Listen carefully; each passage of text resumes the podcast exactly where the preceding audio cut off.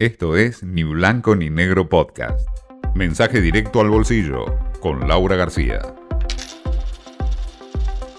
Como sabíamos en esta agenda electoral, iba a subir el salario mínimo y así fue, un 48% que va a estar escalonado a lo largo de lo que resta de este año hasta 32 mil pesos, si bien va a haber otro aumento en febrero del 2022 el salario mínimo, una herramienta típica en estos momentos de, comicios, pero que, recordemos, ¿no? Siempre va eh, arrastrando los pies, como todos los salarios, respecto de la inflación y de los precios.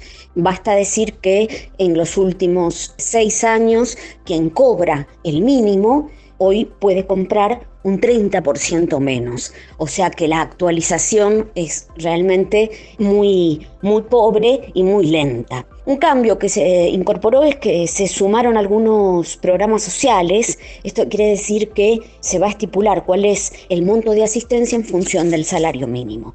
Ahora, en relación ¿no? con esto de que haya un poco más de plata en los bolsillos y de que haya más consumo, se están moviendo mucho en precisamente la Secretaría de Comercio Exterior.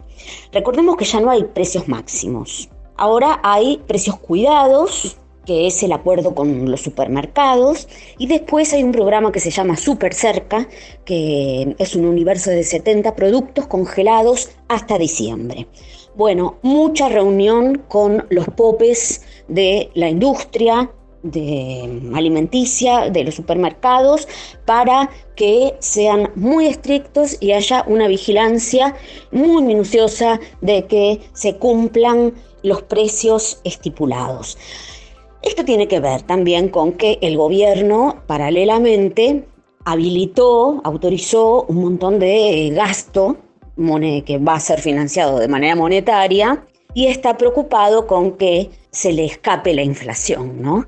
Em, la inflación venía con una tendencia a la baja, si bien venía de niveles altísimos, 4,8 en marzo, pero el último dato, el de agosto, había caído hasta 2,5 mensual. Así que por eso también interesa que, bueno, los precios estén, estén bien vigilados. Solo un dato igual, vamos a terminar este año con una inflación de 51,4%, exactamente 32 puntos por encima de la que había previsto en su momento, a inicios de año, Axel Kisilov cuando hizo el presupuesto. Esto fue Ni Blanco ni Negro Podcast.